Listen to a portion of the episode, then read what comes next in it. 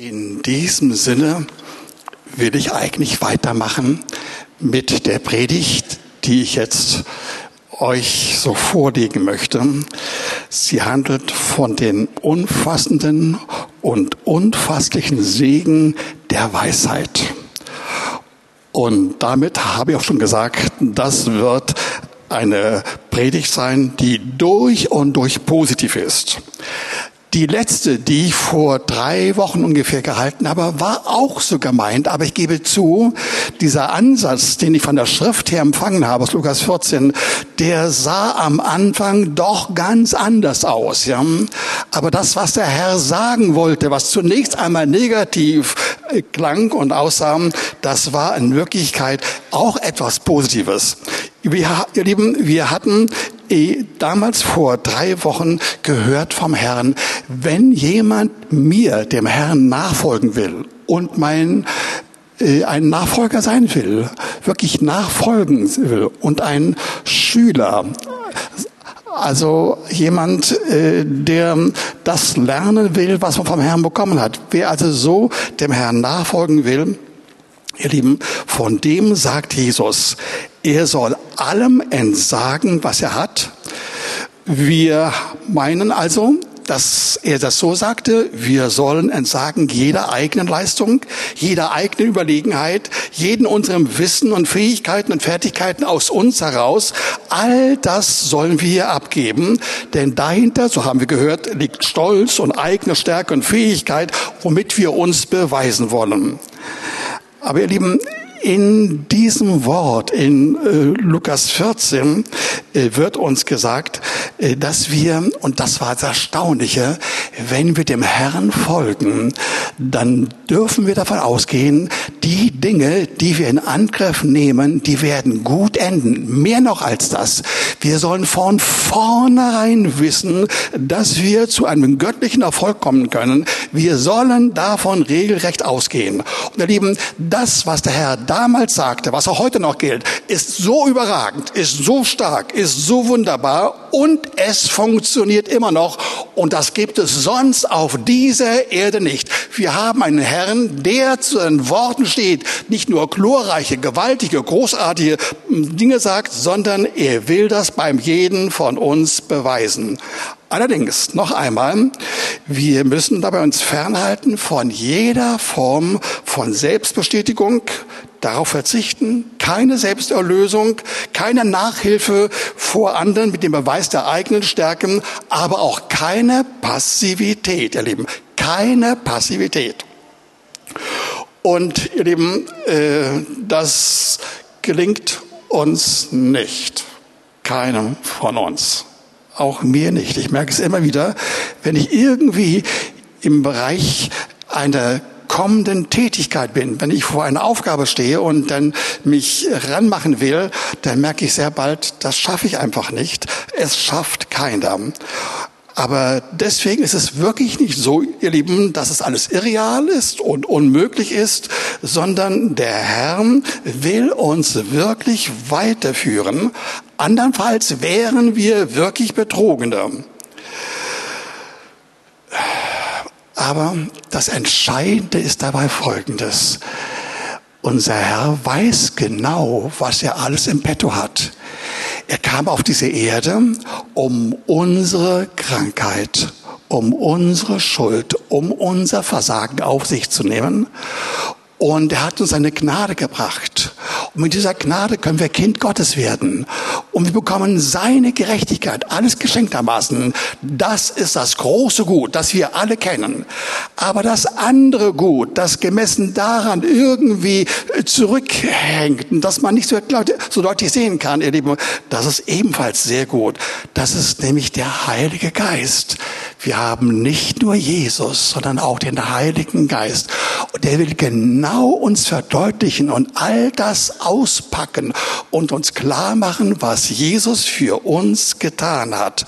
Also nicht nur Wiedergeburt, sondern Anfüllung mit übernatürlichen Kräften, mit Freude, mit Schönheit, mit Wohltaten, mit all dem, was wir brauchen, um auf dieser Erde bestehen zu können. Das ist seine Art.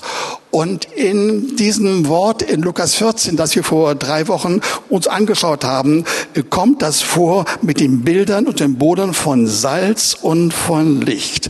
Salz und Licht stehen unter anderem neben vielen anderen Bildern und manchmal direkt auch im Klartext für den Heiligen Geist.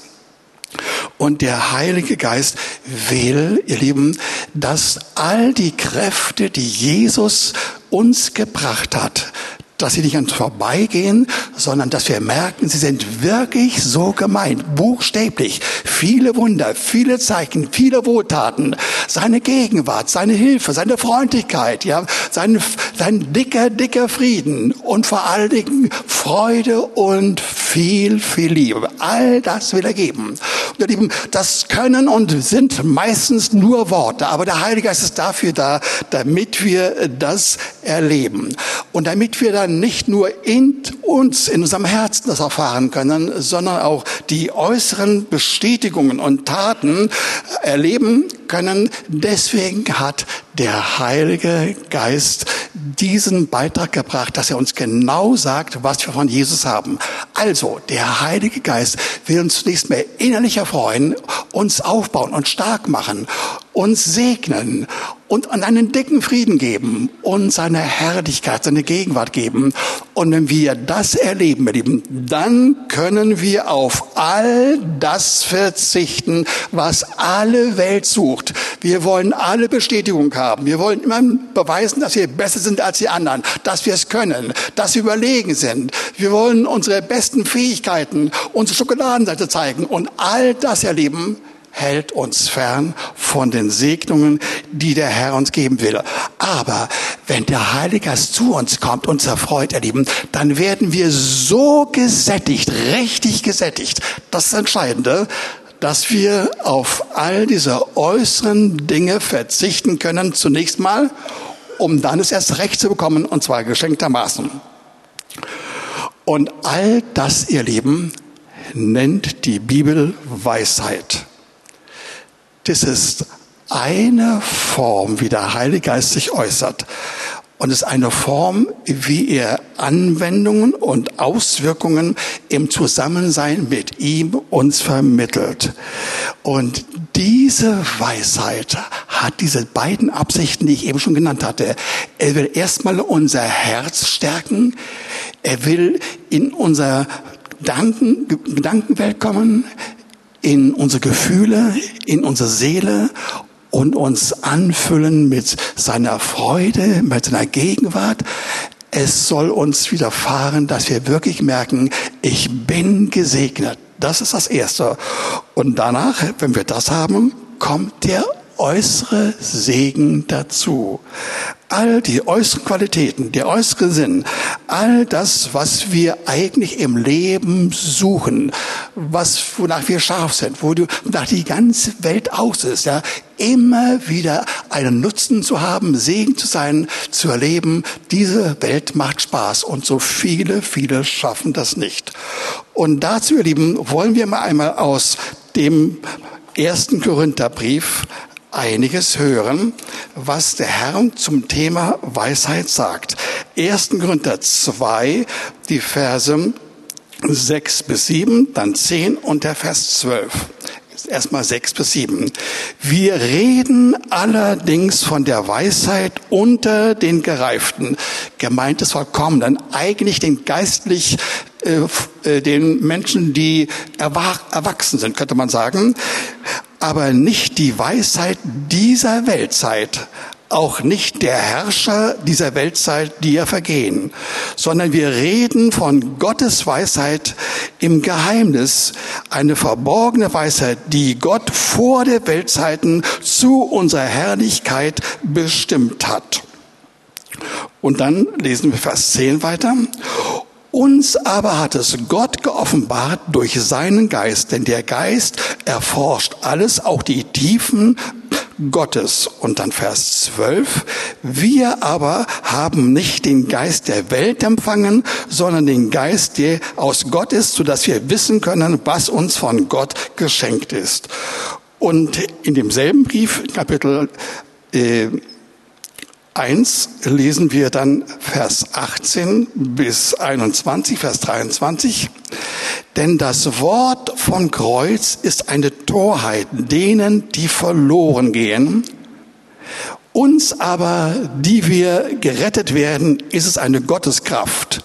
Denn es steht geschrieben, ich will zunichte machen die Weisheit der Welt und der Weisen und den Verstand der Verständigen will ich verwerfen. Wo ist der Weise? Wo ist der Schriftgelehrte? Wo der Wortgewaltige dieser Weltzeit? Hat nicht Gott die Weisheit dieser Welt zur Torheit gemacht? Und dann Vers 21. Denn weil die Welt durch ihre Weisheit Gott nicht in seiner Weisheit erkannt hatte, gefiel es Gott durch die Torheit der Verkündigung diejenigen zu retten, die glauben. Und dann Vers 23 noch.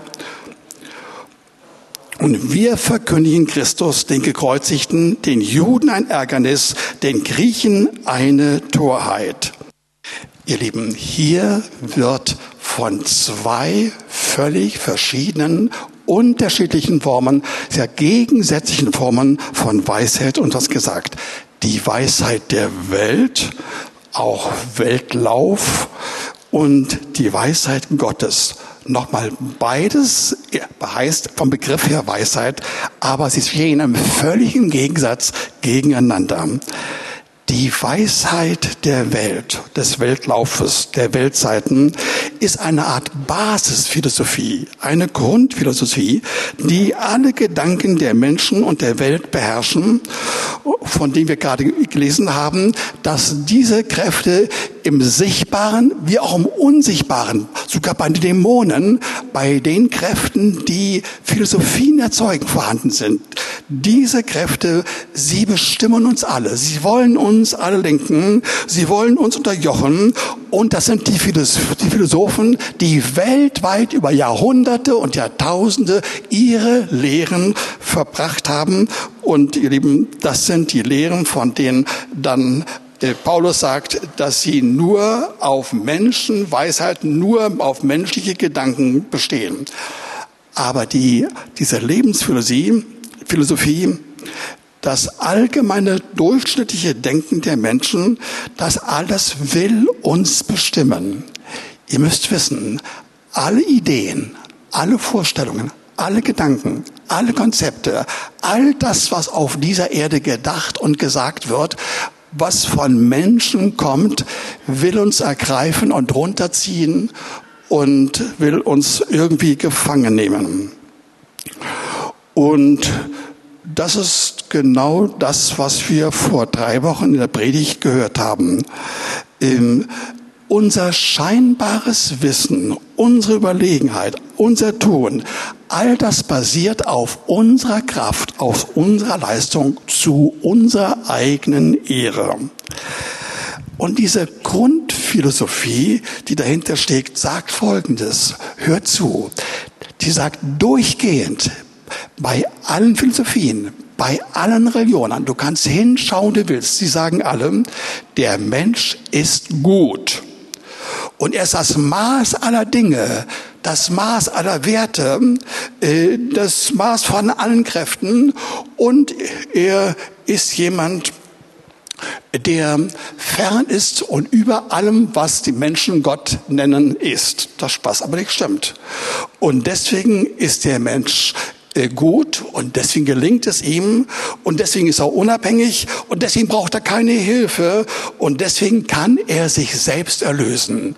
Und einer der Erzhumanisten, und das nennen wir hier Humanismus, was ich gerade gesagt habe, er heißt Goethe, der hat gesagt, Wer ewig sich bemüht, den können wir erlösen. Wir, das sind irgendwelche heidnischen, hellenistischen, griechischen Götter oder dergleichen.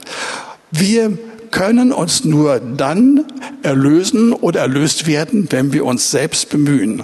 Ihr Lieben, wir merken also, die Weisheit dieser Welt ist Lüge, ist Betrug, Überheblichkeit, Irrtum und ist äh, die Form, sich selbst zu verwirklichen.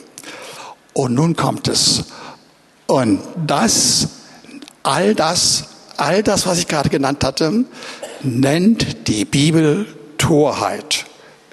Das ist eine Art von Weisheit, nämlich die Weisheit der Welt, die die Bibel Torheit nennt. Diese Torheit, sie sieht nichts, kann nichts, sie ist durch und durch nichtig, sie ist unfähig und kraftlos und weiß nichts, was kommen wird und kann nicht herausfinden, was um die nächste Ecke herum auf uns zukommen wird, geschweige denn, was dann die Entwicklungen der nächsten Wochen, Monate und Jahre kommen. Die Auguren, die Zukunftsforscher im Bereich von Politik und Wirtschaft, sie haben sich, die haben total versagt. Immer wieder bringen sie Gesichtspunkte und neue Ideen, die nicht stimmen. Aber das Interessante an dem Begriff Torheit, den die Schrift gebraucht, ist der Begriff, der dahinter steht. Im Griechischen, der Begriff ist nicht wichtig für euch, aber ich will es einmal ganz kurz erwähnen, wird das genannt Moria. Und Moria heißt nicht nur Torheit, sondern heißt auch fade sein und salzlos sein und keine Kraft haben. Das alles ist gemeint. Und das ist der Grund dafür, dass Jesus an mehreren Stellen in den Evangelien davon redet, dass wenn wir den Heiligen Geist aufnehmen, wirklich den Heiligen Geist aufnehmen, aber wenn wir das verbinden mit den Gedanken, mit den Philosophien dieser Welt, egal welcher Art das sein mag, welche Form von Bandbreite und Tiefe und Höhe und Größe, wenn wir uns damit verbinden, dann verliert der Heilige Geist, der immer noch in uns ist, seine Wirksamkeit. Er wird fade. Er wird salzarm und das ist identisch mit Torheit, ihr Lieben. Das müssen wir wissen. So gibt es also eine Reihe von Formeln. Hört bitte mal zu. Fade sein im Sinne des Neuen Testamentes ist identisch damit, dass wir zwar den Heiligen Geist haben, aber das verbinden mit dem Geist dieser Welt. Und das ist identisch mit Humanismus. Und das ist identisch mit Torheit. Und das ist identisch mit Wertlosigkeit, unbedeutend sein. Und deswegen hat Jesus gesagt an mehreren Stellen, dass ähm, Salz ist gut, wirklich gut. Es ist fruchtbar, es ist schmackhaft, äh, es kann einiges bewirken im Bereich der Biologie und so weiter.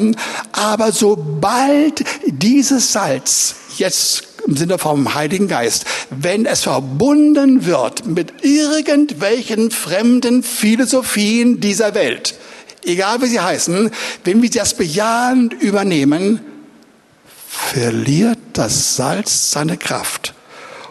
Und dann wird daraus Humanismus. Und dann wird daraus Torheit, auch bei Christen. Und dann werden wir wertlos und unbedeutend.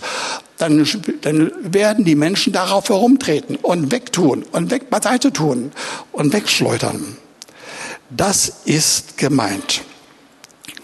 Aber wenn dieser Heilige Geist in uns hineinkommt und dort bleiben darf, und wenn wir unser Herz, unsere Seele, nicht nur das Herz, auch die Seele mit all den Facetten unseres seelischen Lebens und Reagierens ihm begeben, dann wird es spannend.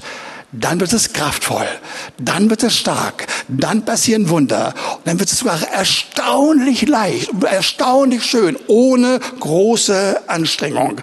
Allerdings, dann müssen wir wirklich darauf achten, dass wir nicht korrumpiert werden mit fremden Philosophien, ähm, dass wir äh, nicht Kompromisse einladen und damit die Lüge, dass wir also ohne praktischen Humanismus weiterleben. Und das ist der Punkt. Wir sollen weiterleben allein mit dem Heiligen Geist, der ununterbrochen die Worte Jesu, die Kräfte Jesu uns zuführt.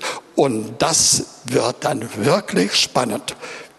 Ich bin bei Punkt Römisch 3. Wie gehen wir also vor? Erste Aussage. Wir machen alles anders als alle anderen. Wir als Christen machen, wenn wir nach dem biblischen Programm, nach dem Evangelium gehen, wir sollen und können alles anders machen als die anderen. Lasst mich dazu noch einmal vorlesen, ein, ein kurzes Wort äh, aus Jakobus 4, diese Verse 3, 3 bis 6a. 4, 3 bis 6a. Ihr bittet, die Rede ist von Christen, von uns, ihr bittet und bekommt es nicht. Na nu, könnte man sagen, wie kommt das? Ihr bittet und bekommt es nicht, weil ihr in bösen Absichten bittet, um es in euren Lüsten zu vergeuden. Und dann bringt er einen Aussatz, einen, eine Erklärung, die uns nicht sehr gefällt, aber wir müssen ganz kurz Erkenntnis nehmen, um daraus die richtige Lektion abzuleiten. Ihr Ehebrecher und die Ehebrecherin, wisst ihr nicht, dass die Freundschaft mit der Welt Feindschaft gegen Gott ist? Wer also ein Freund der Welt sein will, der macht sich zum Feind Gottes. Nicht Gott macht das, sondern wir machen uns, wir machen uns zum Feind Gottes. Darauf müsst ihr achten. Oder meint ihr, jetzt kommt der andere Aspekt, die gute Seite, meint ihr, die Schrift redet umsonst, ein eifersüchtiges Verlangen hat der Geist, der in uns wohnt. Umso reicher aber ist die Gnade, die er gibt. Hört zu, das müssen wir verstanden haben. Ihr Lieben, wir als Christen, auch die Nichtchristen haben alle in einer Form eins gemeinsam. Wir wollen gute Dinge sehen. Dinge, die wir haben, die wir erleben können, die Komfort äh, uns erlauben, viel Geld, viele Lebenssituationen, einen tollen Beruf, tolle Familie und so weiter. All das wollen wir haben, um daraus Lust Anerkennung, Freude, Bestätigung, Überlegenheit zu ziehen. Wir nehmen die Dinge, die käuflichen Dinge oder auch die, die wir selbst fabrizieren können durch unsere Eigenkraft, wir nehmen sie nur zu dem einen Zweck. Das machen alle Menschen, alle Menschen, um daraus ihre Bestätigung, ihre Überlegenheit, ihre Kraft, ihre Freude, all das zu holen und den anderen zu präsentieren und von den anderen sich sagen und bestätigen lassen, ja, du bist ein toller Bursche, ein toller Echt. Und hier in diesen Versen sagt Jesus, oder genau genommen äh, der Jakobus, er sagt, das machen auch die Christen. Sie wollen auch ihren Genuss, ihre Freude, ihre Überlegenheit, ihre guten Dinge haben, aber wir machen das nicht so wie die anderen, dass wir es irgendwie holen und eine Leistung herbeiholen, sondern wir machen das mit Gebet. Aber die Zielsetzung ist dieselbe, nämlich wir wollen Lust und Freude von Dingen haben, die wir bekommen, käuferlich, käuflich oder aber durch eigene Leistung. Und das ist ein geistlicher Ehebruch. Aber unsere Zielsetzung ist eine andere. Der Rest der Welt, zum Teil auch die Christen am Anfang, ja, sie holen ihr Vergnügen. All das, was Spaß macht, was schön ist, was uns vorantreibt, was einen Sinn gibt, holen wir uns durch Gegenstände, durch Umstände, durch greifbares, kaufbares, zu kaufendes und dergleichen. Aber wir machen das anders. Wir fangen von vornherein an mit Freude, von vornherein mit göttlicher Bestätigung, von vornherein mit einem tiefen Frieden, von vornherein mit seiner Gegenwart, mit seiner Herrlichkeit. All das ist gemeint. Wir fangen so an, völlig anders als die anderen. Und du fragst, wie kann man das machen? Höre es ganz einfach. Wenn du Nachfolger Jesu bist, wenn du den Heiligen Geist kennst und wenn du meinst, oh, ich habe aber diese Weisheit nicht, dann höre doch, was das Wort dir sagt in Jakobus 1, Vers 5. Wenn es aber jemand unter euch an Weisheit mangelt, so bitte er sie von Gott, der allen gern und ohne Vorwurf gibt, so wird es ihm gegeben werden. Hört ihr, so einfach ist das unter der Voraussetzung, dass wir unseren Herrn kennen und der Voraussetzung, dass wir wissen, wir brauchen mehr von ihm, aber wir brauchen auch diese Deutung, diese Erklärung, dieses äh, Aufschließen dessen, was er gemeint hat durch den Heiligen Geist. Wenn wir das haben, und dann gehen wir hin zum, zum Herrn und sagen, Herr, wir brauchen Weisheit. Dann kommt er und sagt, ja, gerne. Er macht das so gern, dass er keine Vorwürfe hat vor, vor, vor dir. Und er sagt, nicht etwa, wie kommst du darauf? Das ist ja unerhört, was du da erwartest. Einfach all diese Kostbarkeiten und Schätze, die soll ich einfach nur so geben? Nein, sagt der Herr, du kannst das wirklich von mir erwarten. Und ich freue mich daran, dir dienen zu können. Das ist meine Lust. Ich will dich segnen. Du sollst unter anderem auch Weisheit haben. Einfach so, ohne Vorwürfe von Gott, ohne Abwehr, ohne Ablehnung. Das macht er. Und wie läuft das praktisch? Das Erste also, was Gott durch den Heiligen Geist gibt, ist nicht irgendetwas, was sachliches ist, was man kaufen kann, was Spaß macht, was man anfassen kann, was funktioniert, was man sehen kann oder hören kann, wie auch immer, oder eine Reise oder liebe nette Menschen, dergleichen. Das ist nicht der Anfang. Er kommt selbst. Er kommt selbst mit der Person des Heiligen Geistes. Er freut dich, er macht dich genussfähig, er hüllt, sich, hüllt dich ein mit seinem Frieden und er sagt dir, du, ich habe noch sehr viel mehr in petto. Da sagt uns zum Beispiel Römer 15, Vers 13, der Gott der Hoffnung aber erfülle euch mit aller Freude, hört ihr, mit jeder Form von Freude, mit Frieden und mit Glauben, dass ihr überreich seid, überreich seid äh, mit Hoffnung durch den Heiligen Geist. Wisst ihr was?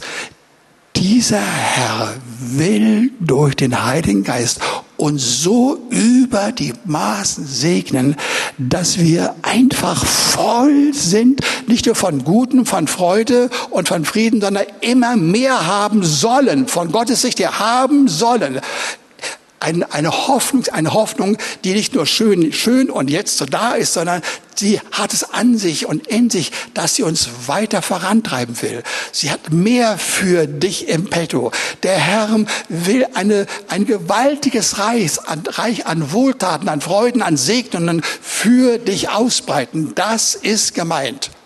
Und das alles geschenktermaßen. Und wenn wir das haben, diese internen Segnungen, dann kommt der letzte Teil von dem, von den Versen, die ich vorgelesen habe. Danach will er uns umso mehr Gnade geben. Hört ihr? Umso mehr Gnade. Nicht nur interne Wohltaten und Freuden, sondern wirklich Gnade will er uns geben. Und zwar in jeder Hinsicht. Das sollen wir erleben. Lasst euch eine Anzahl von Beispielen und äh, Erlebnissen, die ich bei mir und bei anderen erlebt habe, ein wenig verdeutlichen. Fangen wir an, Beispiel A. 2. Korinther 13, Vers 13 sagt, dass der Vater ein Gott der Liebe ist und dass Jesus ein Gott der Gnade ist, aber dass der Heilige Geist ein Geist der Gemeinschaft ist. Fangen wir damit an. Ich stelle mir jene unter uns vor, die folgende Probleme haben. Du bist alleine, du fühlst dich einsam, vielleicht bist du älter, hast wenige oder gar keine Freunde, du musst dich allein durchs Leben kämpfen, Du bist Single vielleicht von Anfang an oder später geworden, wie auch immer. Und du hast mit Minderwertigkeit zu kämpfen. Und da ist noch dieses Schamgefühl, von dem wir am letzten Sonntag gehört haben von Jonathan, das dich umgibt, das sich runterzieht und das sich einigelt und das sich gefangen nimmt. Du kommst nicht weiter. Und jeder oder jene, die, die dann dir sagen, du musst es so machen und so machen und so machen, all diese Ratschläge nützen nicht. Die kommen einfach nicht weiter. Und du kannst machen und tun, was du willst. Du bist einfach verdammt in deinem Alleinsein, in deinem Einsamsein, in dieser Isolierung. Und höre, an der Stelle kommt der Heilige Geist. Und der hat für dich eins parat.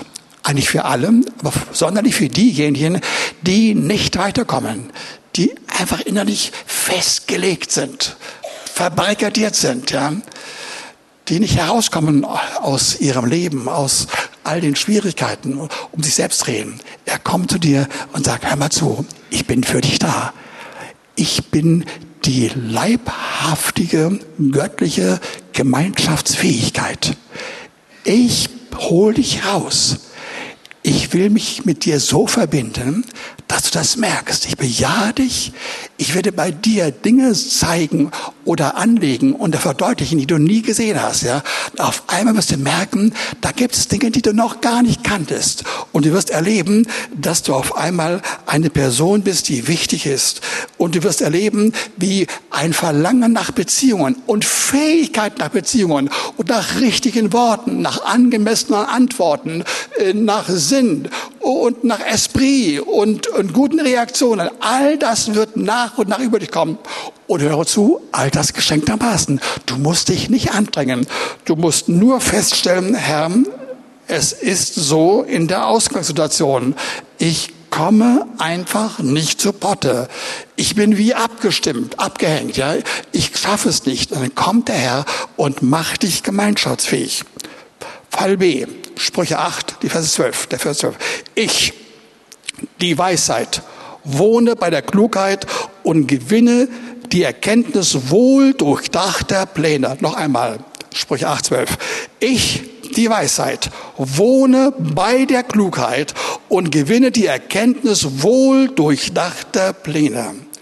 Lieben, was dieser Vers beinhaltet, habe ich im Laufe meines pastoralen Lebens viele, viele Male erlebt. Immer wieder, dass Menschen in ihrer Not merken, ich schaffe einfach bestimmte Dinge, die mir aufgegeben sind durch, durch Prüfungen und dergleichen, ich schaffe es nicht. Ja? Und dann sind sie verzweifelt und wissen nicht, wie sie weiterkommen können.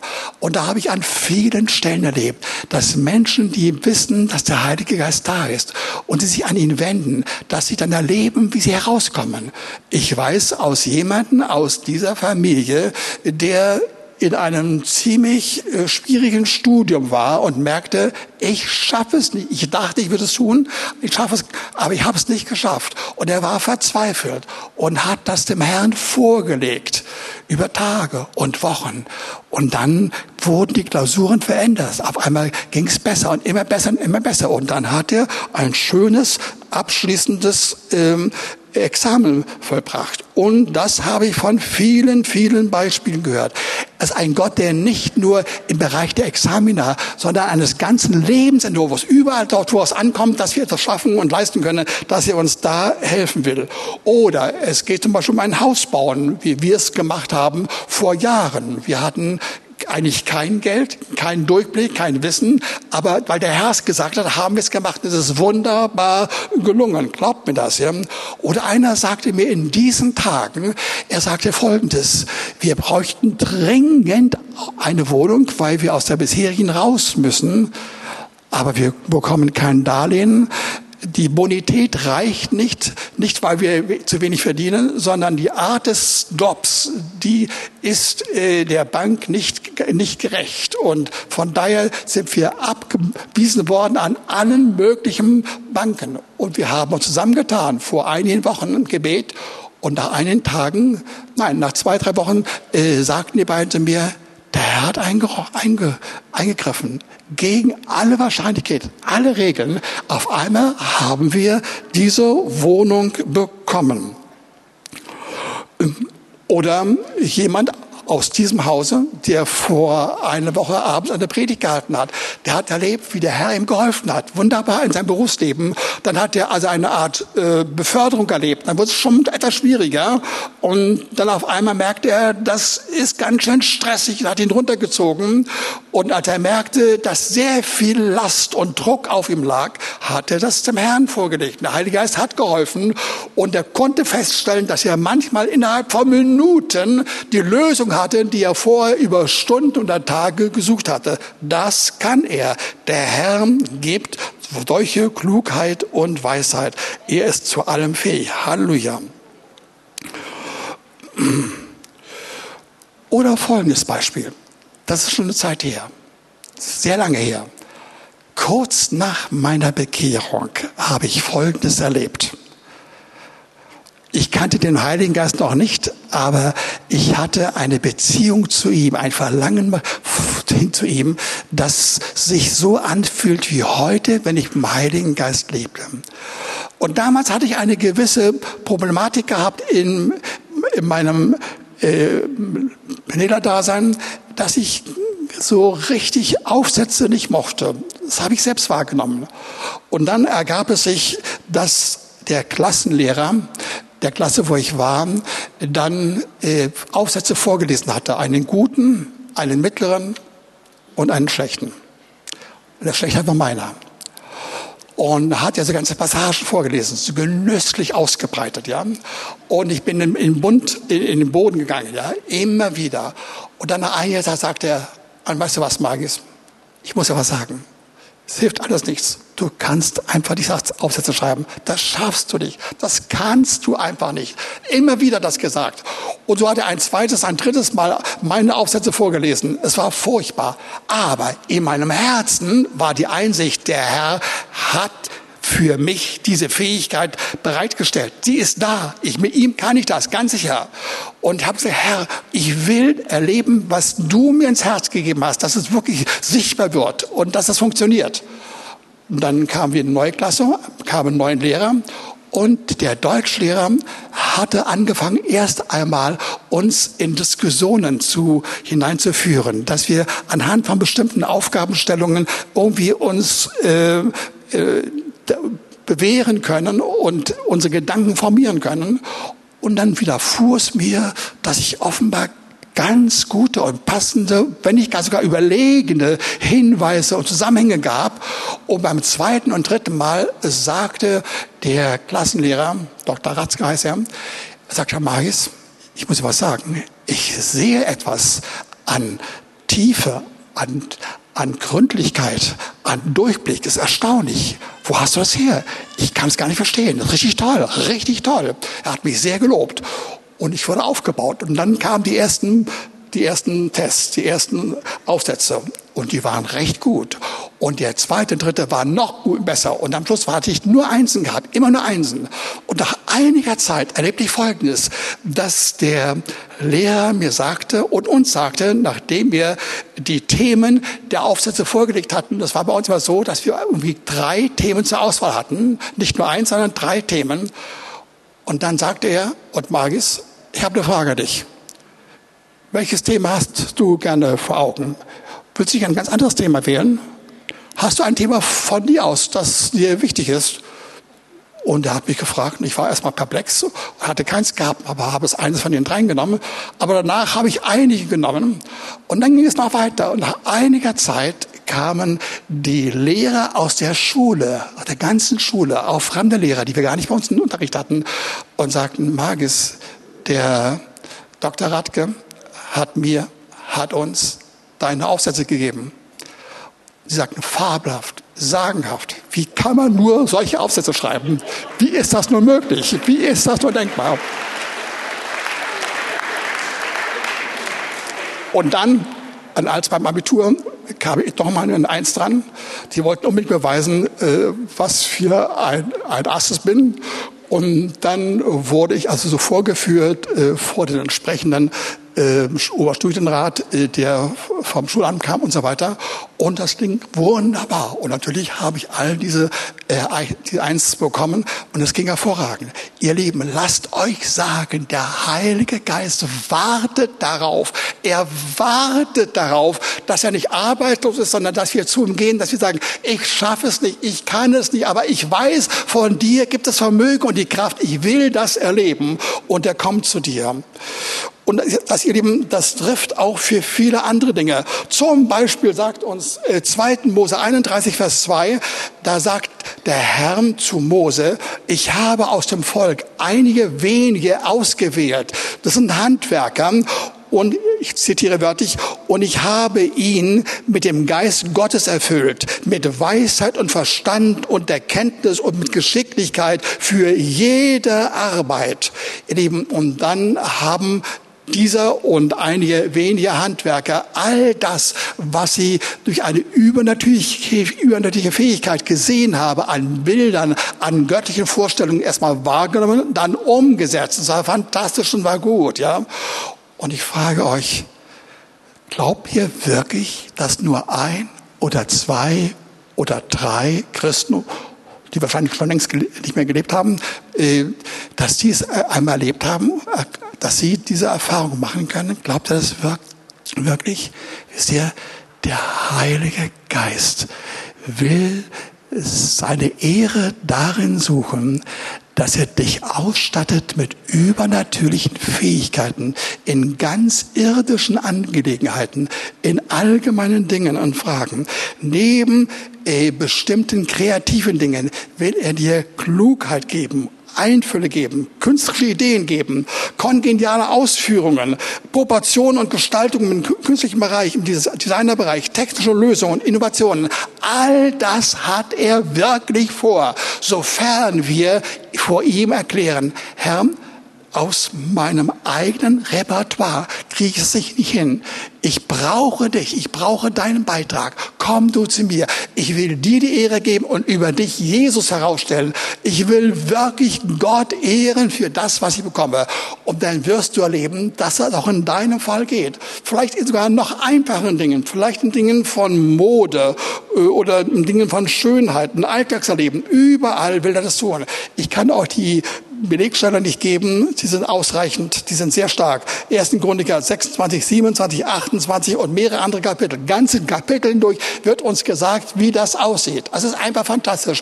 Und derselbe Heilige Geist will heute bei jedem von uns irgendwie an irgendeiner Stelle tätig werden und aus sehr gewöhnlichen und monotonen und langweiligen und problematischen Dingen sollen auf einmal tolle Dinge sein werden, die Spaß machen, wo du merkst, da fließt ein Strom von übernatürlicher Fähigkeit hinein, wie du es noch nie erlebt hattest. Und in 1. Korinther 2, Versen 9 bis 10 wird uns gesagt, es gibt sogar dann obendrein Bereiche und Hinweise auf Dinge, die wir noch nie gesehen und nie gehört haben, die will er auch geben. Lasst euch sagen, Nummer, bei mir Nummer E, Prediger 7, Vers 19. Die Weisheit macht den Weisen stärker als zehn Mächtige, die in der Stadt sind. Hört bitte, Weisheit Gottes überragt die Starken, überragt den Einfluss dieser Leute, überragt die Weisen. All das ist mehr als der Stärkste kann. Also hier ist die Rede im Vergleich, das sind schon zehn Weise und zehn Starke da, aber derjenige, der mit der Weisheit Gottes ausgestattet ist, weil er sie sucht, der hat mehr als die allen anderen. Zum Beispiel, äh, wie das aussieht, dass man mehr kann und mehr hat als alle anderen, ist Abraham. Ihr Lieben, Abraham war nicht nur ein Mann des Glaubens, sondern er war auch ein Mann, der von Gott nehmen konnte, Fähigkeiten nehmen konnte. Und damals geschah es, dass vier Reiche, ein Weltreich unter ihnen gegen fünf andere Systeme äh, sich bekriegten und die Sieger haben den Onkel von, von Abraham einfach mitgenommen und entführt, Lot nämlich. Und dann hat Abraham einfach im Vertrauen auf die Kraft Gottes, der Heilige Geist, einfach seine seine Knechte genommen. In der Tat 318 er Zahl, also ziemlich stattlich, nicht? War schon ziemlich Farmer, ja? Und zog einfach nach und hat vier Reiche besiegt und hat Lot rausgeholt. Oder denkt an Josef, ihr Lieben. Der war in einer sehr misslichen Situation unter niedrigsten Umständen. Er war im Gefängnis. Aber die Weisheit Gottes war da. Und die Weisheit Gottes hat dazu beigetragen, dass er eine übernatürliche Fähigkeit bekommen hatte, Traumdeutung zu beweisen. Und da gab es den Pharao, der dringend das bräuchte, weil er einen Traum bekommen hatte, den kein Mensch deuten konnte. Aber der denkt an, dachte jemand an diesen äh, Josef im Gefängnis, der wurde herbeigerufen und konnte ihm genau sagen, was Gott vorhatte. Und von diesem Josef heißt es, dass er durch Weisheit Träume deuten konnte, dass er der Führer einer ganzen Nation wurde, Ägypten, dass er das ganze Staatswesen reorganisierte und dass er ein weltweites Care-System in Gang setzte, die mir sorgte dafür, dass nach sieben reichen Jahren die, äh, diese ganzen äh, Ernten zusammengeholt wurden und in den Scheunen, in entsprechenden Scheunen aufgehoben wurden und dann heißt es von ihm nachzulesen im Psalm 105, Vers 20 bis 22, dass die Weisheit Josef für alle Leiter dieses Volkes da waren. Ihr Lieben, ich breche, spreche ab. Ich will euch etwas sagen.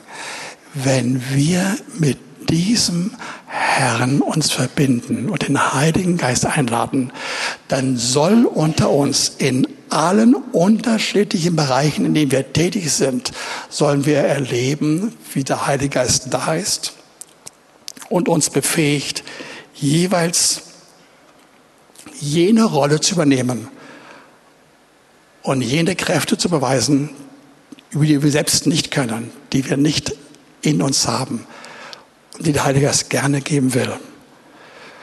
Wir werden erleben, dass wir dann sehr unscheinbar erscheinen, sehr sanft, vielleicht verächtlich, vielleicht töricht in den Augen von manchen Menschen, aber von uns gehen fantastische Auswirkungen aus. Von uns gehen übernatürliche Kräfte, übernatürliche Weisheit, übernatürliche Segnungen.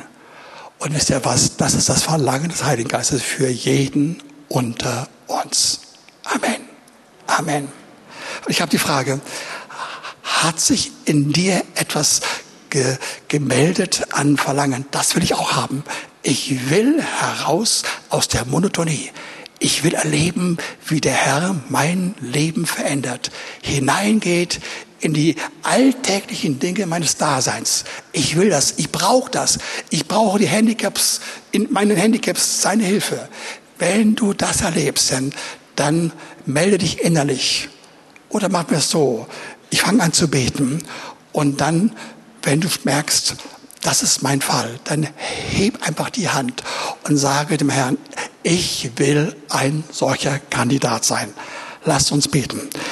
Danke, Herr, dass das für uns alle da ist. Danke, Herr, dass das Unmögliche bei uns möglich sein wird. Wir werden nicht auf der üblichen Tour, auf dem üblichen Weg entlang gehen, den alle anderen gehen, um aus den Leistungen und Fähigkeiten, aus den käuflichen Bereichen das uns zu holen, was wir brauchen, sondern wir holen das von dir. Und ich danke dir, dass deine Weisheit kommt.